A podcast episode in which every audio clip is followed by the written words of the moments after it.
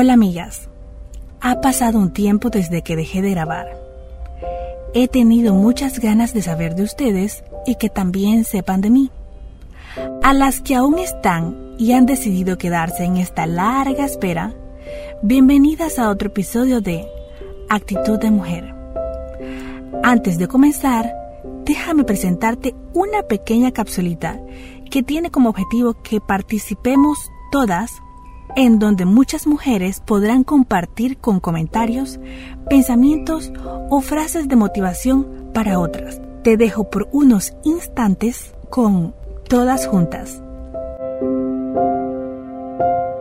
Mi nombre es Caterine y quiero compartir con ustedes básicamente que durante estos días en cuarentena Dios me ha dado paz, básicamente porque en familia le hemos pedido por protección y le hemos pedido para que nos sustente durante todos estos días, ya que por temas laborales algunas cosas se han complicado y así Dios nos ha respondido, nos ha guardado de todo peligro, de toda enfermedad, nos ha cubierto y hasta el día de hoy no nos ha hecho falta nada.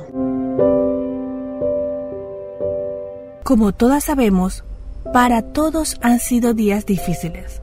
El mundo entero está de cabeza y a su vez tratando de acostumbrarse a causa del COVID-19.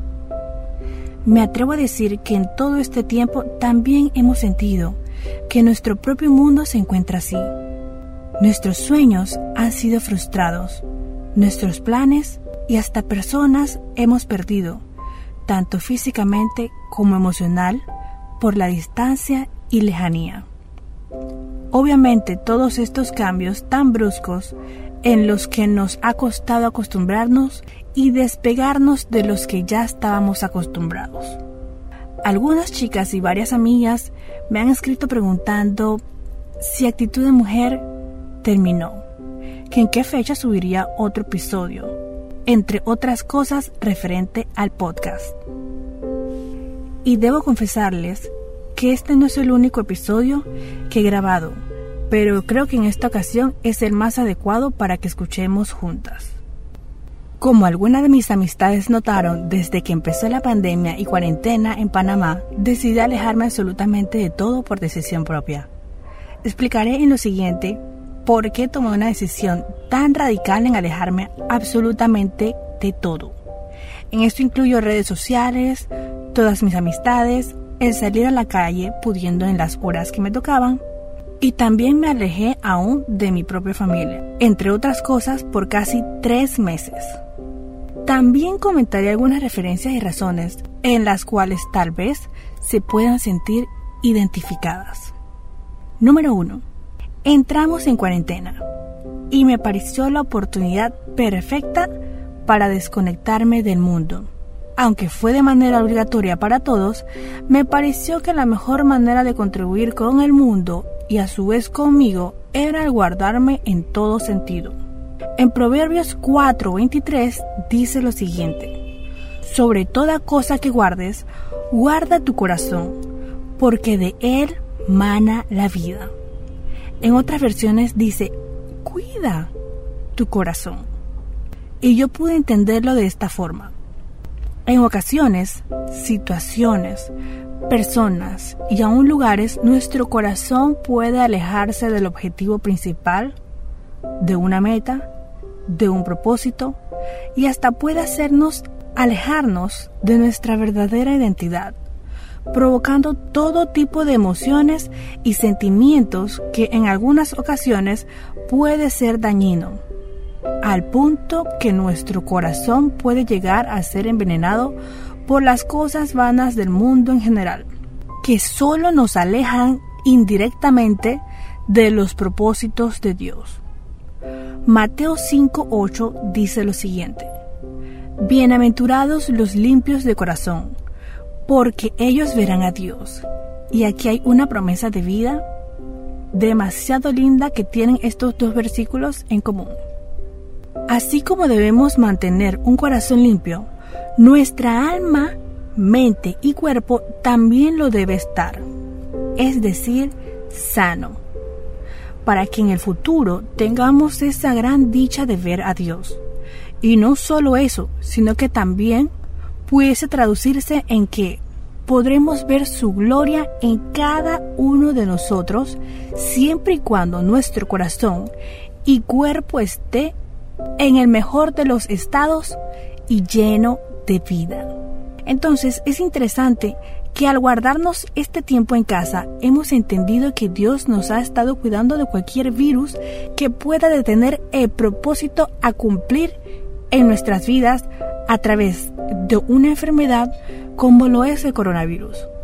Así como Dios menciona en el versículo anterior, en que debemos cuidar de nuestro corazón, así debemos cuidarnos nosotros mismos, quedándonos en nuestra casa y dejando que sea Dios quien sane el mundo para que luego podamos salir y ver las maravillas que Él nos ha prometido. Entonces, a manera personal, yo decidí cuidarme y también cuidar mi corazón ante muchas situaciones a mi alrededor que se habían estado acumulando desde mucho antes de la pandemia y considero que el tomarme este tiempo fue el correcto para dejar que Dios trabajara en silencio. ¿Cómo ha estado tu corazón estos días? ¿Lo has estado cuidando?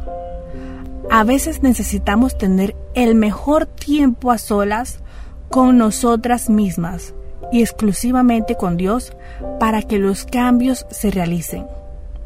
Es como una amiga que me escribió un mensaje que me causó un poco de gracia, pero que tenía todo el sentido que yo necesitaba en ese momento y fue, hermana mía, tómate tu cuarentena espiritual si es necesario. Y fue así como tal cual lo hice.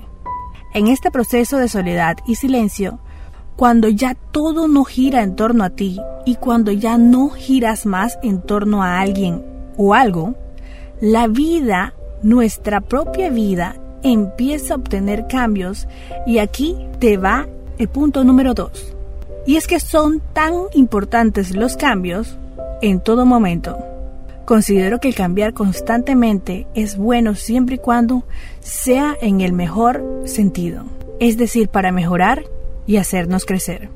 Muchas veces nuestras vidas pueden haber cambios tan bruscos que las sacudidas pueden llegar a ser demasiado fuertes a nuestro parecer.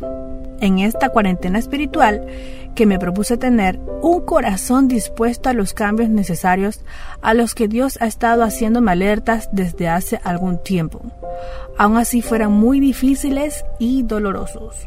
Me refiero con doloroso porque en este tiempo en el que yo decidí alejarme de todo, en donde decidí quedarme callada y en silencio, me encontré con la soledad, la soledad espiritual y también emocional. Sí, tenía mi familia y sí algunas amigas me escribían para saber si estaba todo bien, pero me sentía completamente sola espiritual aun cuando siempre he buscado a Dios en intimidad. Llega siempre un momento en el que lo que te parecía suficiente ya no lo es más.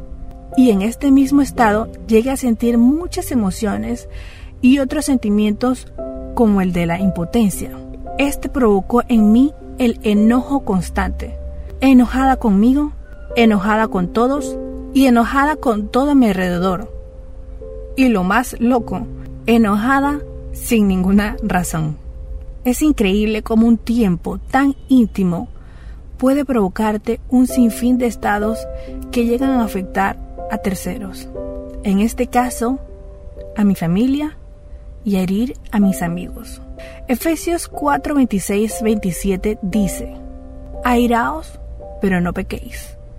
No se ponga el sol sobre vuestro enojo, ni deis lugar al diablo y como dije anteriormente, el enojo que sentía no era por algo en específico.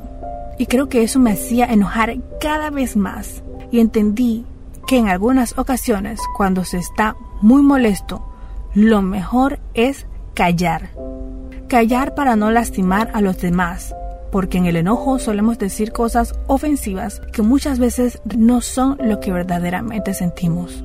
Dios muchas veces también se queda en silencio cuando algo ha pasado en nuestras vidas. Y lo primero que llegamos a pensar es que Dios nos ha abandonado o que está enojado con nosotros en el momento que más lo necesitamos.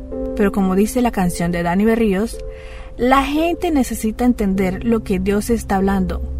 Cuando Él queda en silencio, es porque está trabajando. Y es así, queridas amigas. Aún en la tranquilidad, Dios trabaja de forma misteriosa. Pero ¿cómo hacemos para escuchar al Señor aún en medio del silencio? Entregando todas nuestras cargas a Él y dejando que sea Él quien coloque todo en su lugar y corrija todo aquello que ha sido afectado. Escucha esto que se encuentra en Salmos 37, del 7 al 9. Guarda silencio ante Jehová y espera en Él. No te alteres con motivo del que prospera en su camino por el hombre que hace maldades. Deja la ira y desecha el enojo. No te excites en manera alguna a hacer lo malo, como en mi caso, que me enojaba todo el tiempo. El 9 sigue diciendo, porque los malignos serán destruidos, pero los que esperan en Jehová, ellos heredarán la tierra. ¡Qué increíble! Dios nos pide que callemos y confiemos con paciencia en Él, porque el obedecerle en silencio nos afirma que seremos bendecidos por herencia. Aquí otra promesa más en Salmos 107, 29 al 30. Cambió la tempestad en calma y las olas del mar callaron. Entonces se alegraron porque las olas se habían aquietado, y él los guió al puerto anhelado. Nos desesperamos por escuchar la voz de Dios en medio de la tempestad. Queremos todo de inmediato, pero debemos mantener la calma. Debemos callar, como dice el versículo, para que Él pueda trabajar y aún así, en medio de la tormenta, Él lo sigue haciendo. Y dice que los guió al puerto anhelado, es decir, aquello que nuestro corazón desea y anhela, si nosotros tenemos la disposición en Él y confiamos y esperamos en Él, Él lo concede o nos redirige, nos redirecciona a nuestro propósito y metas deseadas. Es una cuestión de depender de Dios en todo tiempo, saber callar y también saber escuchar en medio del silencio es la clave. Señor Jesús, en este momento yo quiero pedirte por todas aquellas mujeres que están pasando por un momento difícil. Tú conoces su situación, si es algo emocional, físico, económico, de salud o lo que sea Jesús, queremos pedirte que tú tomes el control. Te pido que a cada una de nosotras nos enseñes a escucharte. Sabemos que a veces, aun cuando no podemos escucharte, tú estás trabajando y no nos has abandonado. Te pido por todas aquellas que se han sentido solas. Señor, abrázalas con tu tierno amor y fortalécelas con tu poder. Enséñanos a depender más de ti y depositar toda nuestra confianza sobre ti. En el nombre de Jesús. Amén. Me alegro que hayamos podido compartir una vez más juntas este episodio de Actitud de Mujer. Si consideras que alguien debe escucharlo, por favor compártelo para que otras más también puedan ser bendecidas a través de este mensaje del Señor. Las espero pronto para la próxima.